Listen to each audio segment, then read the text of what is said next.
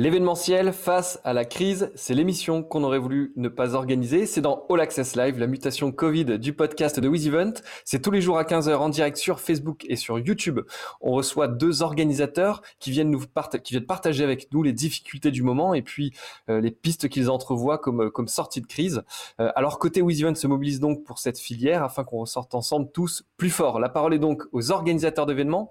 Aujourd'hui, c'est le choc des civilisations puisqu'on reçoit un tout nouveau forum professionnel autour du sport et la technoparade, pas si vieille que ça puisqu'elle est encore pleinement au goût du jour, mais quand même, c'est pas euh, c'est pas un tout premier événement. J'ai grand plaisir de recevoir donc aujourd'hui la directrice de Global Sports Week, Noémie Claret. Bonjour Noémie. Alors, bon, je recommence, je redis bonjour parce que j'avais pas activé ton micro. tu peux y aller.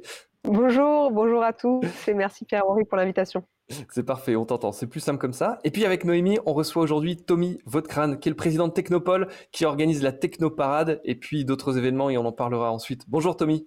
Bonjour, merci pour l'invitation. Bah, pas de souci, merci d'être avec nous. Euh, première question, et Tommy, euh, je vais te demander de, commencer. Présentez-nous vos structures euh, et puis les activités et notamment événementielles que vous avez avec ces structures. Alors, moi, je représente, comme tu l'as dit, Technopole, qui est une association qui existe depuis 1996 et qui regroupe euh, l'ensemble des acteurs des musiques électroniques, toutes activités confondues, donc aussi bien des clubs que des festivals, que des DJ. Euh, on a notre, notre mission, hein, c'est la défense, la reconnaissance et la promotion des cultures électroniques, puisque tout n'a pas toujours été facile pour les acteurs des musiques électroniques en France, notamment à la fin des années 90, mais encore aujourd'hui on a quelques problèmes. Donc on a d'abord une action euh, euh, auprès des institutions pour euh, euh, institutionnaliser les musiques électroniques. On a commencé en 98 avec la circulaire de 98 qui reconnaissait les musiques électroniques dans la grande famille des musiques actuelles. à, cette, date également, on a lancé la Technoparade, qui aujourd'hui a 22 ans. Euh, donc on a effectivement un petit historique de réunir plusieurs centaines de milliers de jeunes dans les rues de Paris tous les ans.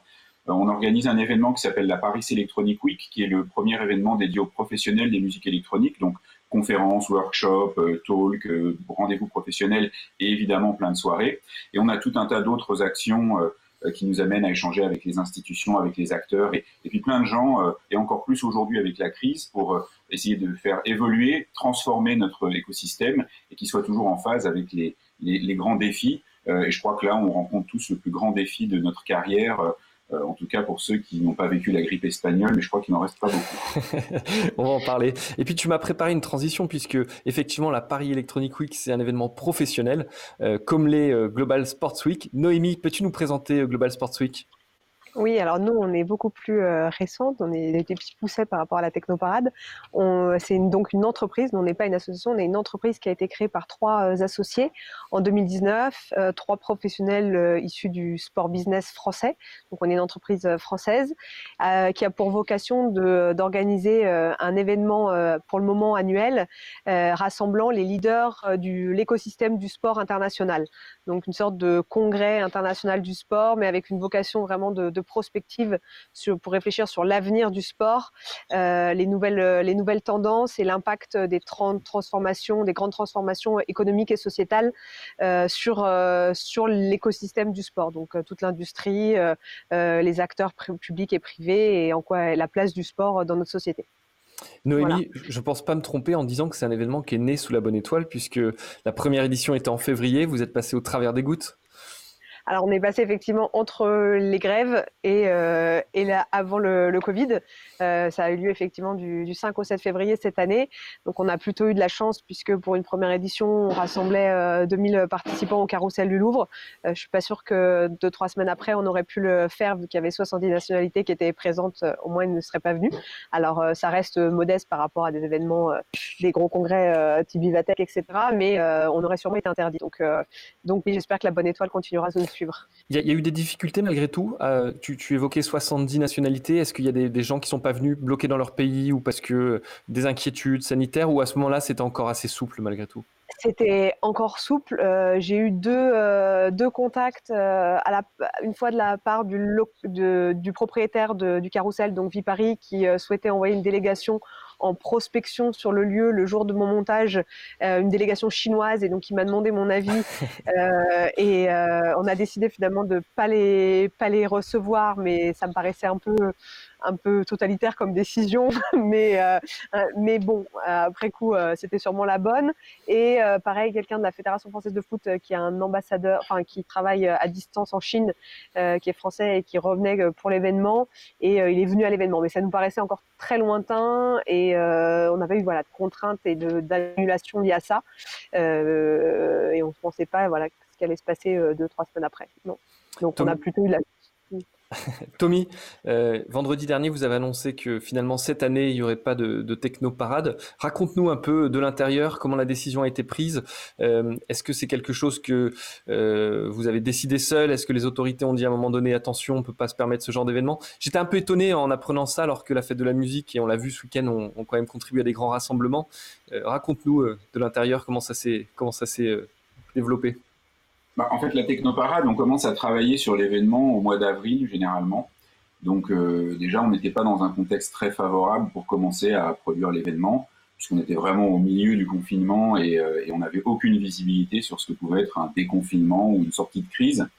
Euh, on a attendu un petit peu, on a échangé avec nos institutions de tutelle qui participent à l'organisation de l'événement, la ville de Paris, la région de France. On s'est laissé un petit peu de temps, mais clairement, quand on a vu l'impact économique sur l'écosystème des musiques électroniques, c'est-à-dire qu'aujourd'hui, aucun acteur n'est en mesure de se payer un char.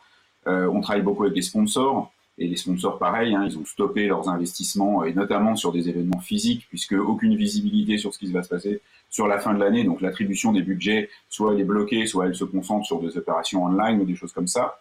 Donc on a attendu euh, le plus longtemps possible, en espérant toujours pouvoir faire quelque chose, mais euh, c'est la, la, conjoncture de tous ces événements nous a fait prendre cette décision. Euh, on n'abandonne pas l'idée de faire quelque chose, soit en ligne, soit en statique, puisqu'effectivement, comme tu dis, il y a eu des événements lors de la fête de la musique, mais c'est aussi une question de responsabilité, hein, parce que euh, il y a l'aspect économique, mais il y a aussi l'aspect de réunir du, du, public. D'une part, de responsabilité, puisqu'aujourd'hui, les responsabilités se renvoient un petit peu entre l'État, les collectivités locales, les organisateurs on ne sait pas trop à quoi on, quelle sauce on va être mangé si jamais il y a quelqu'un qui tombe malade, qui contamine tout le monde. Euh, et effectivement, euh, quand on voit les commentaires qu'il y a eu sur la fête de la musique, c'est euh, les irresponsables qui se collent. On n'a pas envie, nous dans la musique électronique, on a quand même subi pas mal de pression de différentes personnes au cours des années. On a été un peu responsable de tous les maux euh, de la, du déclin de la fréquentation des discothèques, euh, de l'augmentation de la consommation de produits stupéfiants, autre chose comme ça.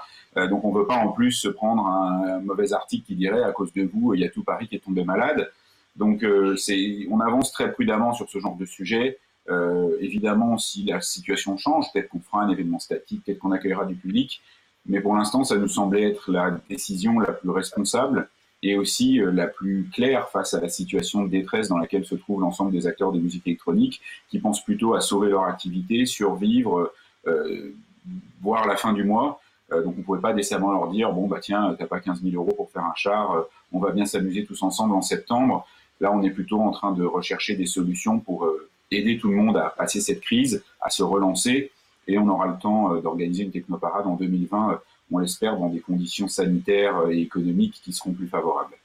Tommy, le point positif, si je comprends bien, c'est que si vous aviez pu économiquement le faire et que ça avait fait sens, sanitairement, vous n'aviez pas un blocage des autorités euh, qui vous... Aujourd'hui, non. Aujourd'hui, non. on ne sait pas. En fait, comme les décisions se prennent euh, sur un délai de 15 jours, en fait, hein, on regarde l'évolution des clusters, des contaminations, on aurait très bien pu nous dire euh, au mois d'août ou au mois de septembre, ah ben non, on ne pourra pas le faire en Ile-de-France.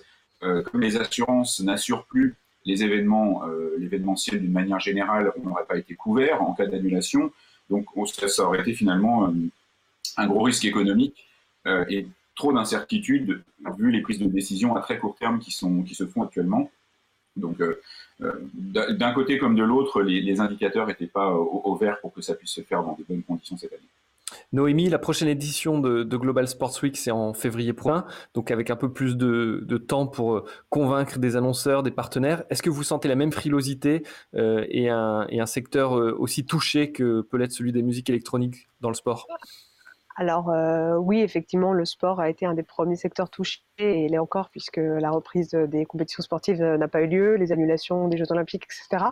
Donc nous, euh, nos financeurs sont à la fois des entreprises privées type sponsors de l'écosystème du sport, des institutionnels ou des entreprises qui ont un intérêt à, à être présentes pour des raisons plus business, mais moins grand public euh, sur, euh, sur notre événement. Euh, la frilosité, on, l'a senti bien sûr au début du Covid. on a, quand on a fait le débrief avec nos partenaires. On avait 66 partenaires en, première année, privé, public, certains plus ou moins gros, mais euh, les retours étaient très positifs. Mais il était difficile d'enclencher bien sûr une nouvelle discussion sur l'année d'après, leur demander potentiellement de, se réengager financièrement alors qu'on rentrait dans la, crise. Donc on a laissé passer ce temps-là et en fait on en a profité finalement pour changer un peu notre euh, notre modèle. Et donc là, euh, donc je vais parler un peu plus tard, mais là on recommence à aller voir nos, nos partenaires de dernière pour leur présenter notre nouveau modèle.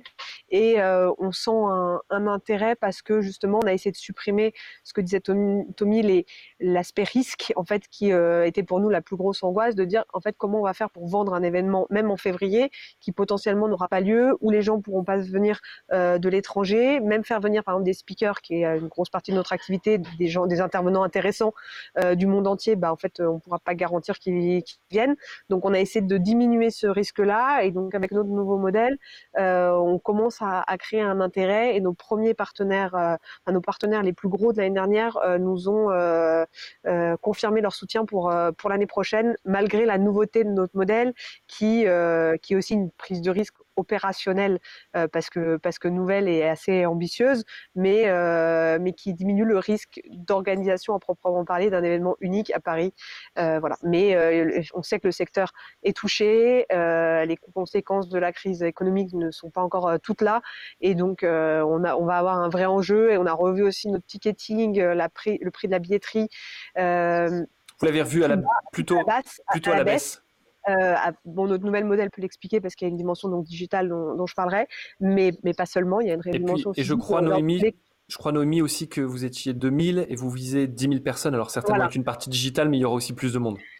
Voilà, donc on, est parti sur un modèle donc euh, hybride où on aura à la fois des rendez-vous physiques, euh, non seulement à Paris qui reste notre hub central, mais dans cinq autres villes correspondent aux capitales olympiques futures, euh, donc euh, Tokyo, Pékin, Dakar, euh, Los Angeles et Milan, où on aura des rassemblements plus courts sur une journée, alors qu'à Paris on sera sur encore un gros événement de 4-5 jours, et une plateforme digitale qui permettra de connecter ces différentes villes, mais aussi des gens qui ne pourraient accéder à aucun de ces hubs, d'assister digitalement à, à, ce qui va se passer et accéder à d'autres contenus. Donc effectivement, on va augmenter notre, notre audience potentielle, mais on a diminué les coûts en pensant aux gens qui qui, devrait avoir, enfin à qui on veut donner accès à l'événement euh, pour rester voilà intéressant et accessible. Euh, et on espère donc que nos gros partenaires continueront à, nous suivre. Mais euh, c'est un bon challenge financier aussi. Tommy, si la Technoparade qui, qui, réunit des centaines de milliers de jeunes dans les rues de Paris est, est annulée pour cette édition, ou en tout cas telle qu'on la connaît. Est-ce que sur euh, euh, l'événement professionnel de septembre, Paris Electronic Week, vous avez déjà euh, pris une décision? Est-ce que c'est maintenu? Comment vous envisagez les choses aujourd'hui? Alors, pour la Paris Electronic Week, a priori, on devrait la faire dans un format hybride aussi, pour plusieurs raisons. Bon, déjà, les jauges d'accueil des lieux type Gaieté ne sont pas encore définies. On ne sait pas si on va pouvoir accueillir 100%, 50%, 25% de la jauge. Donc ça conditionne un petit peu euh, le modèle économique, puisque quand on fonctionne sur billetterie, quand on remplit un lieu, bah forcément, il y a, on dépend beaucoup de la billetterie, un petit peu des sponsors, mais beaucoup de la billetterie. Donc si on a un lieu qui est rempli à 25% de sa jauge, c'est difficile de, de, faire venir des, des intervenants de l'étranger et d'avoir un événement qui ressemble finalement à ce qu'on faisait avant. Euh, mais ça ça nous embête pas trop non plus, puisque cette, euh, cette crise a amené pas mal de réflexions et nous, on a, on a lancé un site qui s'appelle Danser demain, euh, dans lequel on fait intervenir plein de, profils différents, hein, des organisateurs, des artistes, mais aussi des, philosophes, des géographes, des urbanistes, euh, pour réfléchir justement à ce qu'on ce qu'on va faire demain.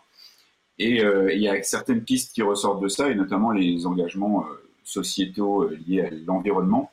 Et on pense que de toute façon, et c'est aussi bien pour les festivals hein, qu'on propose ça maintenant, que la réflexion de faire venir des intervenants de l'étranger pour deux jours de conférence, qui vont prendre l'avion, enfin, on pense que c'est plus très raisonnable. Alors déjà, je ne sais pas s'il restera des compagnies aériennes en mesure de faire voler les gens dans six mois. Ça, ce sera la question de la rentrée en fonction des plans économiques, des licenciements qu'on verra. Mais aussi, on se dit que il y a une certaine raison à reprendre euh, pour plusieurs choses. Hein. D'abord, valoriser le local, puisque c'est finalement euh, ici qu'on travaille, c'est pas à l'étranger. Euh, et donc finalement, ça c'est important. avoir cette responsabilité écologique qui commence par se dire comment on organise un événement et quels sont les leviers qu'on va utiliser. Et, on pense que si une chose est ressortie de cette crise, c'est que la technologie permet, de façon comme on le voit aujourd'hui encore, assez bonne, euh, de faire intervenir des gens, parce que nous on avait des gens qui étaient en Angleterre, à Amsterdam, euh, sur la première édition dans ces deux mains, et tout le monde a pu échanger. Donc on pense que c'est ça fait partie des pistes, hein, puisque la technologie, a permis vraiment pas mal de choses, le stream, euh, les échanges comme ça, pour maintenir ces événements avec des intervenants intéressants, des échanges qui, intègrent vraiment l'international, sans pour autant bah, dépenser beaucoup d'argent dans des billets d'avion, avoir un impact énorme euh, finalement écologique, hein, puisque nous l'événement il fait deux jours, généralement les gens restent une nuit, donc tu prends un billet d'avion pour quelqu'un qui reste une nuit ou deux nuits, c'est pas raisonnable. Euh, c'est comme quand tu bookes une grosse tête d'affiche qui vient de l'étranger, euh, qui prend le jumbo jet, qui voyage avec des tourbus, tout ça pour rester quatre jours et faire trois festivals, être payé 100 000 euros pour jouer une heure. Enfin, tous ces trucs-là n'ont plus grand sens aujourd'hui. En tout cas, nous on pense dans les musiques électroniques et c'est l'orientation qu'on souhaite donner. Et donc, à travers toutes ces réflexions, on, espère pouvoir trouver des, nouvelles pistes pour que on, maintienne, parce que c'est hyper enrichissant d'échanger avec les gens qui viennent de partout, mais il faut quand même se donner certaines limites de raison. Donc, Paris Electronic Week aura lieu, euh, il y aura du live stream, il y aura des conférences. Euh, on attend juste de savoir combien de personnes on va pouvoir accueillir. Et, euh, donc ça, ça déterminera le format et le modèle économique de l'événement. mais clairement, les, choses vont changer et nous, on s'engage. On, on va sortir effectivement un cahier des charges en espèce de livre blanc en septembre pour les musiques électroniques, avec un certain nombre d'engagements euh, pour transformer durablement l'écosystème et que ça profite vraiment à nos acteurs. Euh, et ensuite qu'on voit comment on intègre l'international dans un second temps. Du coup, ce que tu dis, Tommy, si je résume, si je résume c'est plus local, euh, des cachets réduits et puis intégrer plus le digital. D'ailleurs, je crois que c'est une, initiative que vous avez portée avec United We Stream. Peux-tu nous en parler de, cette initiative avec les membres de Technopole alors, United We Stream a été lancé euh, à Berlin par la Club Commission à Berlin, qui réunit en fait les 200 clubs berlinois. Berlin étant la capitale mondiale du clubbing, quand ils ont fermé les lieux, ça a été un peu le coup de massue pour tout le monde. Et donc, ils ont décidé de maintenir en vie ces lieux en créant des programmes avec, euh, en partenariat avec Arte Concert. Et donc, on filme les artistes qui se produisent dans les clubs, c'est retransmis sur Arte, c'est euh, cross-posté sur un, énorme réseau de partenaires de pages Facebook. Et donc, ça permet de maintenir une activité pour les clubs, pour les artistes, pour les techniciens, parce qu'en fait, ce qu'on a vu, c'est que euh, typiquement les live streams faits de chez, soi par les artistes, ça sortait complètement le lieu de diffusion de l'équation. Donc finalement, on n'avait plus de lien avec le lieu de diffusion, euh, qui est quand même le, point central de rencontre entre le public et les artistes. Donc c'était très important de faire ça. Euh, là, ça fait trois semaines qu'on le fait à Paris. On va certainement peut-être poursuivre en juillet, mais c'est pas encore sûr. et on a eu plus de 2 500 000 vues sur les vidéos depuis qu'on a lancé ça. Donc il y a eu une bonne adhésion de la part du public. Mais clairement, euh, plus tôt ça peut s'arrêter, plus tôt on peut recommencer à travailler euh, dans des clubs, euh, dans des festivals, sur des lieux extérieurs, plus on sera content parce que on, se, prive quand même du, lien physique, de, ce lien social créé par les événements. Et, le stream, c'était plutôt une solution palliative pour faire en sorte que tout le monde puisse continuer à vivre, parce que finalement, les musiciens et tous ces gens-là sont des passionnés, et donc ils ont besoin de cet environnement de club, de musique amplifiée, de VJ, de techniciens, et ça, y a, ça n'existait plus du tout. Et ça a été encore plus dur au moment du déconfinement, puisqu'en fait, il y a plein de gens qui ont pu recommencer à travailler, aller au bureau, au bureau puis reprendre finalement leur activité, ce qui n'a pas été le cas des artistes, des clubs et de, toutes ces gens, et de tous ces gens-là. Donc United We Stream, ça avait vraiment pour objectif euh, de, remettre un petit peu tout le monde au, boulot, en attendant d'avoir des perspectives un petit peu plus claires sur la manière dont on pourrait reprendre clairement euh, l'activité festive dans des lieux ou en extérieur. Bon, ça me rassure parce que je suis un représentant du digital, mais je crois que ce qu'on aime, c'est malgré tout ces rencontres euh, physiques. Ah oui, c'est clair. Noémie, tout à l'heure, tu, parlais euh, de ville olympique dans lequel vous aurez des, éditions, euh, enfin en tout cas une partie de l'événement qui sera délocalisée. Je voudrais parler un petit peu des Jeux olympiques. Je crois que tu as travaillé sur la candidature de Paris 2024. Tokyo a été annulé, c'est quand même un, un cataclysme dans cet univers. Est-ce que ça pourrait avoir, et c'est une petite parenthèse que je fais, mais des conséquences sur l'organisation de Paris 2024 alors, je ne fais plus partie de, de l'organisation de Paris 2024, mais euh, euh, oui, effectivement, ça a des conséquences pour euh, l'ensemble de, l'industrie, euh, avec encore le doute qu'il n'ait pas lieu cette année. Hein. Il y a le report et l'annulation potentielle. Euh, on ne sait pas pour, pour 2021. la conséquence, elle est, elle est notamment, enfin, elle est double. Elle est pour les, athlètes. Ça change le rythme. Et les, Jeux Olympiques, c'est quand même avant tout fait pour les athlètes. Il faut le, faut le répéter. Et, et Paris 2024 a été pensé comme ça. Et les athlètes, eux, sont, sont préparés pour des cycles de 4 ans. Et du coup, là, ils sont sur un cycle de 5 ans pour cette année. Donc, ils n'auront que 3 ans pour la prochaine édition. Par exemple, si on pense aux athlètes féminines, elles planifient toute leur grossesse euh, en fonction de ça, etc. Et là, ça change totalement leur rythme de, de préparation euh, personnelle et, euh, et, professionnelle. Donc, ça, c'est un vrai impact. Et, euh, et c'est peut-être le principal parce que c'est la vocation des Jeux Olympiques première. Après, il y a un enjeu financier qui est euh, qui est évident. Euh, pour information, euh, parce que les partenaires olympiques locaux, donc l'équivalent en France de BPCE, EDF, etc., ont le droit d'activer une fois normalement que les Jeux olympiques précédents sont passés, même si le deal a été signé avant. Et donc, ça veut dire que là, il y a un report en fait de leur, activation potentielle. Donc, il y a des discussions qui sont en cours pour qu'ils aient quand même le droit de le faire dès la rentrée. Mais voilà, ça, chamboule tout. Et, et bien sûr, pour Paris 2024, euh, ils ont un enjeu de, de lever de l'argent, de, de lever d'argent. Euh, c'est un milliard d'euros qu'il faut trouver auprès des partenaires privés. C'est un événement privé, les Jeux Olympiques. On a beau dire que c'est de l'argent public, en fait, la plupart de l'argent, l'argent vient de du privé et donc il faut trouver des sponsors. Euh, et euh, bah, clairement le fait que ce soit annulé une première fois et le doute dans lequel on vit tous euh, aujourd'hui euh, fait douter les entreprises et les, les, les, sponsors potentiels sont des grandes entreprises qui sont affectées par euh, la crise du Covid en général quel que soit le type d'industrie et donc ont moins sont un peu moins un peu plus réticents à l'idée de, de, financer donner 150 millions d'euros pour devenir partenaire des, des, Jeux Olympiques et Paralympiques dans trois ans. Donc ça serait parfois ils peuvent, ils peuvent le faire, mais c'est un peu mal vu. Ils auront peut-être un plus petit budget pour, euh, euh pour, pour le Global Sports Week, on le souhaite. Merci en tout cas pour, cet, pour cet éclairage. Revenons à, à, l'événement et à ces deux. Euh, il y a trois initiatives que j'ai notées sur la nouvelle formule le digital, euh, le lieu très concret, cinq étages, qui permet d'avoir des espaces beaucoup plus espacés et potentiellement de tenir compte des, des, des mesures sociales. Et puis un troisième point, une nouvelle thématique, la santé. Peux-tu nous dire un petit mot sur ces trois points?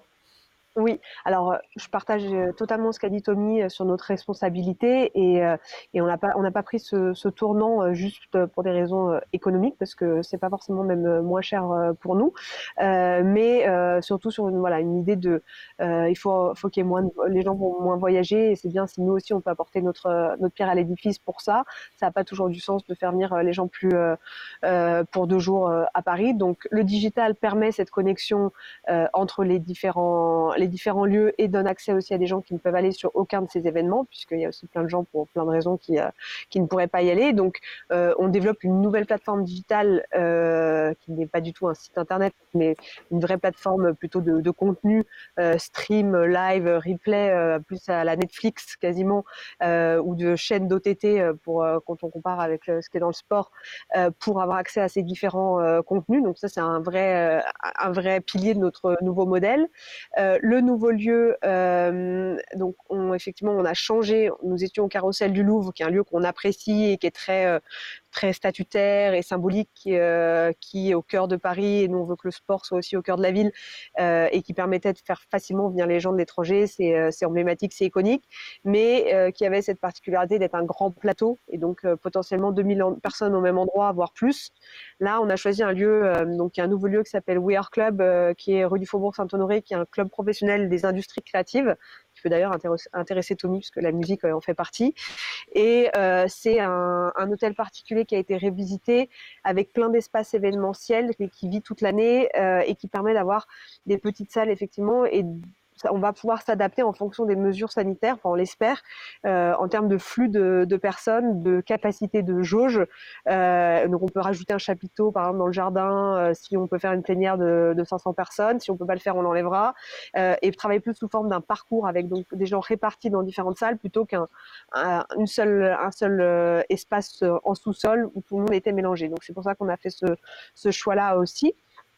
et c'est un espace qu'on qui permet une certaine exclusivité, euh, mais qui est dans l'air du temps aussi, euh, et avec cette dimension euh, connectique digitale qui va donc nous permettre de connecter avec les différents différents lieux. Et le troisième point, pardon, c'était c'était la santé, c'était cette nouvelle thématique santé. Effectivement, donc comme je le disais en introduction, euh, notre forum donc c'est un, un, lieu de, de, prospective et de réflexion sur l'avenir du sport, son rôle et en quoi sa place dans la société. Et on avait défini ce qu'on appelait des grands shifts, c'est les transformations qui impactaient le, le sport. On en avait cinq l'année dernière euh, qui resteront, hein, qui sont la data, le climat, la dimension égalitaire, equality, l'intégration de tous les publics, euh, la partie influence, l'émergence de nouveaux marchés, de, euh, nouveaux, acteurs, la dimension, la partie privée qui apparaissait davantage, et la dimension lifestyle, en quoi le sport maintenant fait partie de notre lifestyle, comment on le consomme, etc. différemment, plus en digital justement, on l'a vu pendant le Covid, mais on n'avait pas vraiment fait émerger la santé comme un, tournant et une dimension à proprement parler euh, et avec lequel le sport a un lien euh, fort. Donc ça fait partie du lifestyle et si on fait du sport, c'est aussi pour être. Mais là, on l'a vu avec la crise du Covid, ça peut être une réponse à certains problèmes euh, de santé publique. C'est on a aussi vu que c'était finalement un des besoins primaires peut-être des gens parce que une des premières choses euh, qu'ils faisaient dès qu'ils pouvaient sortir, c'était d'aller euh, d'aller courir. Et finalement, il y a certaines entreprises de sport qui s'en sont très bien sorties euh, grâce à ça, même si les gens achetaient peu de d'équipements. Mais en tout cas, la consommation de sport a été forte, même s'il y avait plus de compétition. Donc, on s'est dit que on allait euh, vraiment axer un peu plus nos sujets euh, là-dessus. Et euh, parce qu'on pense que ça va être déterminant dans les dans les années à venir. Et moi j'ai tendance à dire que le sport euh, doit devenir un droit, peut-être euh, vraiment l'écrire et que tout le monde y ait accès, et peut-être aussi avoir une responsabilité plus individuelle et peut-être un devoir, et donc euh, que ce soit aussi un devoir parfois de, se bouger et de faire prendre conscience aux gens que c'est important de, prendre les escaliers plutôt que l'ascenseur, etc. Parce que c'est aussi leur vie qui en dépend et donc la vie de la société, même si je suis pour les libertés et chacun fait comme il, chacun fait comme il veut, mais qu'il y ait une sorte de conscience dans les écoles, etc. sur l'importance de, de bouger, en tout cas pas forcément du sport euh, à un niveau extrême et euh, outrancier, mais euh, juste sur l'exercice physique. On l'a compris, Noémie, avec le refus catégorique de recevoir les Chinois et l'imposition du sport. on, voit la logique. Non, je rigole. Tommy, Technopole, c'est la techno... un événement à Pékin cette année. Il hein. faut, se rattraper. Tommy, Technopole, c'est la Technoparade, Paris Electronic Week, mais c'est aussi également un, lobbying. Tu l'as parlé pour défendre les, musiques électroniques. Comment vont vos adhérents aujourd'hui et quelles sont les actions que Technopole a portées pendant cette crise et porte encore aujourd'hui? Je crois que vendredi, tu seras avec le, ministre de la Culture, si je ne me trompe pas. Est-ce que tu peux nous en parler un petit peu? Alors, comment vont nos, adhérents et notre écosystème? Euh, bah, Pas très bien, malheureusement, euh, et, je me dis avec le sourire parce que ça fait trois mois que je le répète, donc ça, ça sort comme ça, mais on a vraiment vécu un. En, fait, on, s'est rendu compte de la fragilité de, l'écosystème, on s'est rendu compte des, écosystèmes, hein, parce que je pense que il n'y a pas que la musique électronique, il y a l'ensemble de la culture, il y a le sport, enfin tout le monde a été, frappé de plein fouet par cette crise. Hein. Ça a été d'abord un choc, on ne savait pas trop ce qui nous arrivait. Et, là, on commence à mesurer les conséquences. Donc nous, déjà, la première chose qu'on a essayé de faire, c'est d'avoir des outils de mesure qui permettent de, d'évaluer l'impact de, cette crise sur l'activité de nos adhérents et de manière plus générale des musiques électroniques. On a eu euh, deux études, euh, une pétition euh, qui nous ont permis, bah, les études, vraiment de chiffrer, de, déjà d'évaluer l'adéquation des aides et, des politiques culturelles avec les besoins de notre écosystème. Parce qu'en fait, les musiques électroniques, on n'est pas toujours complètement raccord avec le cadre qui existe euh, liées au spectacle vivant, liées à, la création, liées au statut du DJ. Et donc, ça nous a permis de constater que d'une part, il y avait des choses à transformer, à changer pour que les gens euh, euh, puissent être aidés en cas de crise. Donc, on a une étude qu'on va publier cette semaine, je pense, ou la semaine prochaine, sur qui, évalue, qui, a, qui a été faite auprès de 500 personnes, 500 acteurs, que ce soit des DJ, des organisateurs, et, qui, nous, qui nous a permis un petit peu d'évaluer qui a pu bénéficier des aides, quelles sont les aides dont les gens ont pu bénéficier. Ça, c'était la première chose qu'on a faite pour pouvoir dire effectivement à nos partenaires institutionnels, voilà le, niveau de la catastrophe, euh, voilà les besoins qu'on va avoir et surtout, qu'est-ce qu'on doit faire pour changer les choses en termes d'accompagnement, d'aide, de, d'aide, de, de, solutions de financement, puisqu'on s'est rendu compte que beaucoup de statuts, hein, euh, les auto-entrepreneurs, euh, les petites associations, euh, il y plein qui n'avaient pas finalement accès à toutes ces aides de suppression de charges sociales, prêt des pays, aide de 1500 euros, aide de la SACEM, enfin voilà, il y a plein de dispositifs qui ont aidé plein de gens. Donc on ne va pas se plaindre, hein, puisque s'il n'y avait pas eu ça, je pense que la situation serait pire. Mais on se rend compte des limites, en tout cas de l'adéquation de, ces, mécanismes de soutien avec l'écosystème des musiques électroniques, mais je pense que ça a touché aussi les cultures urbaines. Hein. Le hip-hop, on est très proche sur pas mal de choses et, et ça a été un peu la catastrophe euh, aussi de, de ce côté-là. Donc vraiment une, un aspect étude, data et, euh, et, finalement accompagnement aussi, puisque on a été pompier pendant euh, trois mois, hein, parce que c'était vraiment venir en aide à des urgences, des situations vraiment comment je fais, j'ai plus d'argent pour manger quoi. Donc ça c'était le, le, premier, vraiment notre première mission. Ensuite on a voulu réfléchir à l'après. Et donc ça, c'est, on a créé le site Danser demain. Euh, notre première vidéo, on a eu près de 70 000 vues. Euh, il y a eu plein de gens, de Jean-Michel Jarre à Jack Lang, à plein plein de gens différents qui sont intervenus. Et donc ça, ça a pour but de créer un échange, de faire se rencontrer les gens qui ne se rencontrent pas forcément d'habitude. Et nous ensuite, on, écrit un espèce de livre blanc qui va définir nos engagements pour l'avenir. Euh, donc ça, c'était vraiment l'aspect prospectif, ou en tout cas euh, préparer l'après, puisque clairement, euh, si on recommence exactement comme on était il y a trois mois, on retournera dans le mur aussi rapidement qu'on y est arrivé lors de la prochaine crise, qu'elle soit sanitaire, économique, on ne sait pas trop, mais bon, on ne sait pas ce que nous réserve comme surprise tout ça, mais en, tout cas, c'est une nécessité d'être préparé, de créer des dispositifs, et United We Stream, ça a été un test, aujourd'hui, on s'est rodé. Euh, et l'idée, c'est d'avoir un dispositif de prêt qui permet de faire des levées de fonds auprès du public, pour les établissements, pour les artistes.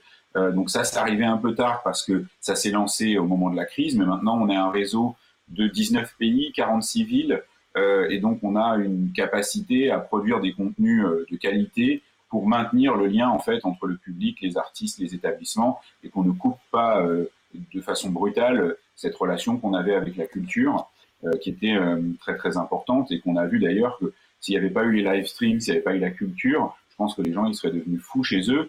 Euh, et donc on se rend compte aussi de l'avantage de toutes ces technologies et de la manière dont on peut les utiliser pour égayer un peu un quotidien qui a été très très complexe pour les gens ces trois derniers mois. Vendredi, tu, vendredi tu seras dans, le, dans, le, bureau du ministre. Qu'est-ce que tu vas lui demander? On s'est vu dimanche, on a commencé à discuter, euh, puisqu'on a fait une fête de la musique à l'Institut du monde arabe et il est venu nous rendre visite. Et donc, euh, ce qu'on va proposer, nous, euh, on, raisonne en termes de filière, on ne raisonne pas nécessairement en termes d'établissement. Donc, ce qu'on veut, c'est relancer l'activité de la filière.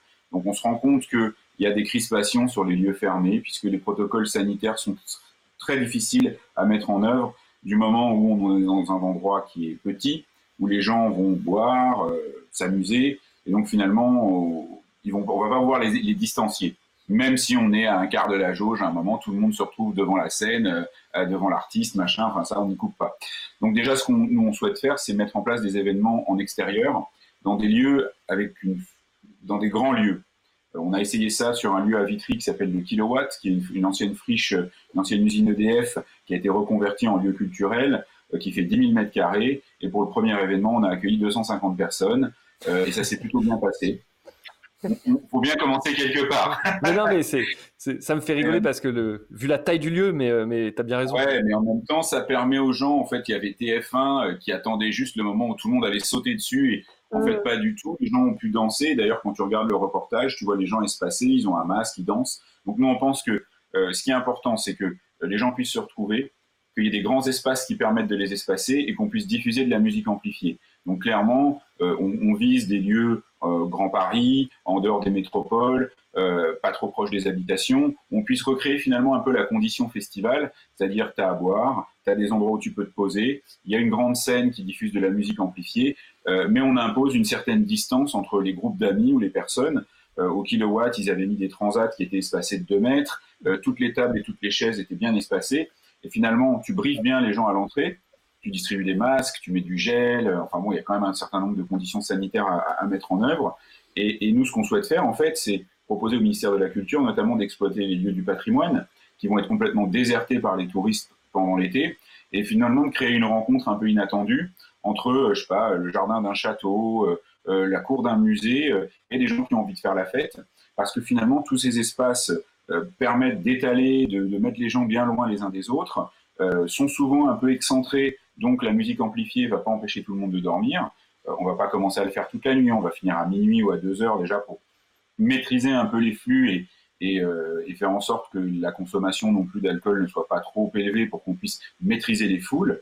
Euh, et puis bah l'idée c'est de voir effectivement avec le, ministère de la Culture, mais certainement le ministère de l'Intérieur aussi, comment on peut mettre ces choses en place rapidement. Donc euh, plutôt que de demander de l'argent, parce que on a bien compris que là il y avait plus d'argent dans les caisses, donc c'est pas la peine de demander de l'argent. C'est plutôt demander des mesures, un assouplissement de certaines mesures, notamment les mesures d'exploitation euh, d'événements en extérieur, euh, sur les délais de traitement dans les mairies dans les préfectures quand on dépose un dossier, sur les contraintes de sécurité, parce qu'on est obligé de créer un ERP temporaire et donc certaines fois c'est un petit peu contraignant. Et donc nous l'idée c'est vraiment de dire on met tout le monde autour de la table, les clubs qui ne peuvent pas rouvrir, et on travaille avec eux pour faire des hors les murs. Sur des solutions Voilà, exactement. C'est qu'on met tous les festivals et euh, on crée des espèces de, de, de, de, coopératives entre tous ceux qui ont besoin de travailler. Et on fait ça de façon purement équitable, euh, aussi bien sur la manière dont on redistribue l'argent que sur euh, la manière dont on va booker les artistes. Et ça, c'était vraiment un des engagements United We Stream. Parité homme-femme, intégration systématique des minorités, pour que vraiment on ait un, un, un nouveau visage de, notre scène, puisque euh, la musique électronique, mais pas que, a, souffert de cette connotation euh, euh, blanc de famille plutôt fortunée, ce qui n'a pas non plus aidé à, créer ce lien social entre, entre tout le monde. Et aujourd'hui, on voit que ça se transforme, qu'il y a de plus en plus de minorités sexuelles, de, minorités ethniques qui sont présentes, et, on pense que c'est le moment vraiment de commencer à imposer tout ça pour que l'image qu'on en a change et que finalement ça devienne un acquis et que tout ça, ça puisse profiter à nos artistes, notre secteur. Euh, et puis bah, ensuite, après, on ne dit pas qu'on va pas bouquer des artistes allemands, anglais ou ailleurs. Hein. Euh, on va pas fermer les frontières et, euh, et dire préférence nationale. C'est pas du tout le but. Et c'est pas du tout. On va reparler de, on, va reparler de, toutes ces initiatives euh, de Technopole avec toi, Tommy. Noémie, euh, on parlait du ministère de la Culture. Euh, le ministère des Sports aussi a été un peu sous les, sous les feux de la rampe par rapport aux, différentes mesures. Est-ce que vous avez eu des contacts avec eux? Et puis comment vous avez trouvé la réponse, j'ai envie de dire, dans l'ensemble, pas que au sport, mais par rapport à l'événementiel, au rassemblement Quelle est votre analyse de votre côté? Alors euh, oui, euh, le ministère des Sports donc est un des partenaires fondateurs de la Global Sports Week, donc euh, on, échange régulièrement avec eux. On est sous le patronage du président de la République aussi, donc on, a une dimension institutionnelle et on est là aussi. Alors on n'a pas, on n'est pas une association comme Technopole, mais on a vocation aussi à faire rayonner la filière sport française et on est un événement français qui s'assume au niveau international et donc la filière sport, comme je disais, a été largement touchée et donc on doit être une des réponses on ne sera pas la seule, il y en a des dispositifs plus forts, mais euh, qui, permettent d'aider cette filière. Et donc, euh, on est en échange avec avec le ministère, mais aussi avec d'autres acteurs type Business France euh, qui favorisent l'export de cette filière sport euh, à l'étranger euh, pour mettre que l'événement soit utile utile à ça et que soit aussi une plateforme voilà de, business pour ces acteurs qui ont été fortement fortement touchés. Donc on travaille avec eux, on travaille aussi avec le ministère des Affaires étrangères puisqu'il y a cette dimension export et et la partie hub étranger qu'on va mettre en place aussi doit servir le, le rayonnement de, de la France et on s'inscrit nous dans une dimension euh, Truth Friends, euh, euh, même si on invite largement les acteurs étrangers à participer à, l'événement, on veut que ce soit un événement utile. Donc voilà, on est en, on est en échange et on essaye d'écouter. Alors, bien sûr, il y a toute une dimension sur la pratique sportive, euh, l'accès, euh, euh la réouverture des salles, etc. Nous, on est juste un organisateur d'événements B2B et on n'a pas notre, on n'a pas grand-chose à faire et on n'est pas encore un porte-parole de l'industrie. Mmh. Pour ça, il y a d'autres acteurs qui représentent le secteur, l'Union Sport par exemple, qui représente les équipementiers sportifs, Sport Sora, les acteurs du marketing sportif. Nous, pour le moment, mais on, on soutient ces initiatives et surtout, on essaie d'être un un peu plus qu'un événement, mais une plateforme de, communication pour les idées nouvelles et la dimension réinvention. Et ça, on l'avait déjà fait, essayer de le faire dès la première édition. On s'était positionné euh, euh, pour une économie du sport innovante et durable. Et, euh, aujourd'hui, je pense que ça a encore plus vocation à l'être. Et c'est pour ça qu'aussi, en changeant notre modèle, on se dit que bah, nous, on était les. Voilà, on est assez facile de parler, mais autant nous aussi se, se remettre en question. Et on ne pensait pas le faire dès la deuxième année. Mais, euh, en tout cas, tranquille. Mais... En tout cas, Noémie, il y a des, signaux positifs. On a fait une grande enquête auprès des Français avec l'IFOP. Euh, ce qui manque, il y avait une douzaine d'activités, parmi lesquelles les festivals, euh, le clubbing, on va en parler avec Tommy, les salons, les conférences. ce qui manquait le plus aux Français, c'était la pratique des activités sportives. la deuxième chose, c'était les festivals. Et la troisième, c'était le sport-spectacle. Donc, aller voir un match de foot. c'est quand même rassurant pour, pour votre secteur, Noémie. Oui, oui, donc la pratique sportive, ça y est, est quasiment retournée à l'avant. Les piscines ont rouvert hier, les salles de sport. Donc, bien sûr, comme le disait Tommy aussi pour, pour les, événements dans la musique, il y a aussi des normes sanitaires qui doivent être respectées. Alors, j'ai pas, je suis pas encore allée dans plein de lieux de sport pour voir comment c'était mis en œuvre, mais, j'ai lu les, consignes. Euh, il reste effectivement le sport-spectacle, euh, mais a priori, euh, Roland Garros devrait avoir lieu, le Tour de France aussi. si les Jeux Olympiques de Tokyo, comme le disait, ont, sont annoncés et maintenus, mais peut-être qu'on ne pourra pas le savoir de sitôt, puisque si une nouvelle vague arrivait au Japon, même en mai l'année prochaine, bien sûr que tout serait remis en cause. mais bon, en tout cas, l'industrie, voilà, les, Il y a le moteurs, positifs positif. On sait qu'il va y avoir beaucoup de tourisme euh, sportif cette année. Enfin, c'est les prévisions. Euh, les gens vont rester en France et vont euh, faire de la randonnée, aller faire du vélo, etc. Donc, ça devrait marcher. Après, il faut voir comment vont se passer le retour dans les clubs. Et il y a une grosse campagne aujourd'hui, soutiens ton club là-dessus, parce que c'est le monde associatif qui a peu de, peu de moyens. Et il y a des fédérations très fragiles. le foot devrait s'en sortir. des fédérations de, sport, d'art martial, d'arts martiaux, de, de gymnastique, de choses comme ça qui n'ont pas beaucoup de, moyens au départ, les petits sports, euh, c'est compliqué. Donc j'espère que les familles vont remettre euh, leurs enfants au sport, etc. et ne pas avoir peur des conséquences sanitaires. Mais euh, c'est un vrai enjeu. En revenant légèrement sur le sport spectacle, Tommy, on l'a vu dans, le, tu, as dû le voir dans le football, il y a eu une grande cacophonie avec des présidents de clubs qui se sont un peu pris bec. Dans l'univers de la musique, il y a eu aussi un petit peu de divergence quand le Prodis a un peu poussé pour qu'il y ait des annulations pour permettre à des grands festivals ou à d'autres plus petit euh, de, euh, de stopper la casse. Euh, vous avez été un petit peu à contre-courant, même beaucoup à contre-courant pour dire, mais il y a aussi des structures peut-être plus agiles, plus souples qui peuvent, qui peuvent quand même se tenir. Raconte-nous un peu ce, bah, cette divergence qu'il y a eu. Il y a toujours des divergences, c'est bien parce que ça fait avancer les choses quand on discute un petit peu. en l'occurrence, là, effectivement, nous ce qu'on voulait, nous, vraiment faire passer comme message, c'est que euh, déjà, le Prodis ne représente pas tous les festivals, donc on ne peut pas décider pour tout le monde de façon un petit peu expéditive. On prend un arrêté au niveau national et euh, on interdit tous les festivals jusqu'à septembre. Et comme tu le disais, il y a un certain nombre de structures qui sont plus agiles, qui ont déjà cette démarche de booker euh, des, beaucoup d'artistes locaux, de travailler en circuit court et qui donc ne dépendent pas des grands artistes, des grandes tournées.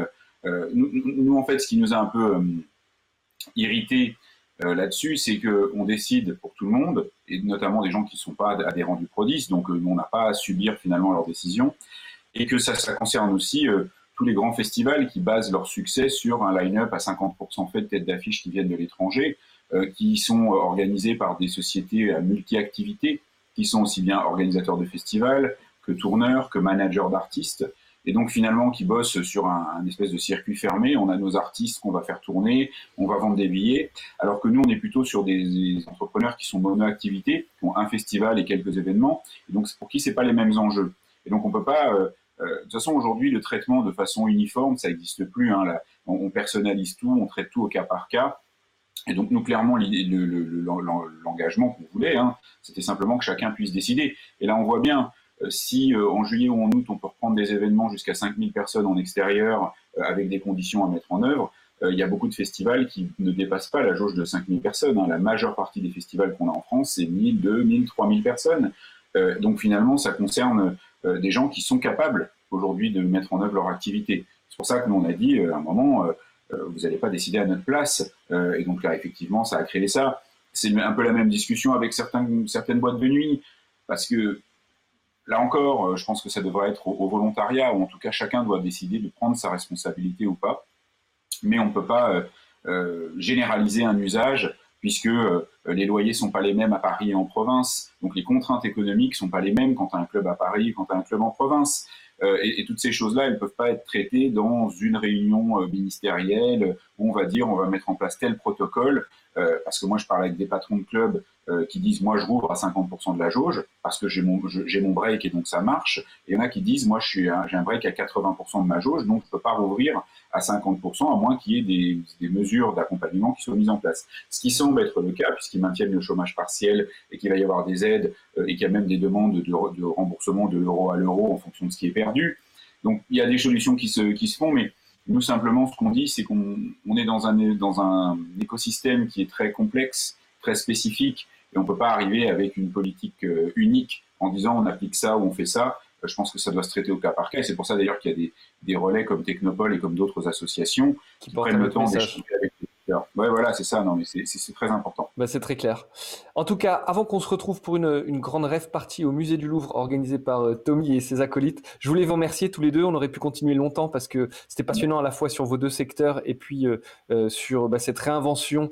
Je crois que c'est Lucien Boyer qui parlait de réinvention pour Global Sports Week et puis tout le boulot qui est fait sur la technoparade et pour accompagner cette industrie qui est durement frappée. On continuera demain puisque demain on passera à table avec nos deux invités. On recevra Romain Rimbaud qui est le directeur chez G. Levens de Omnivore, euh, et puis euh, et puis euh, Élise Rabaé de Lausanne à table. un festival autour également de, la nourriture. Donc ce sera demain à partir de 15h. Merci beaucoup et comme on le finit à chaque fois, je le dis toujours, The Show Must Go On. Salut, à bientôt. Merci Pierre-Henri, à bientôt. Au revoir.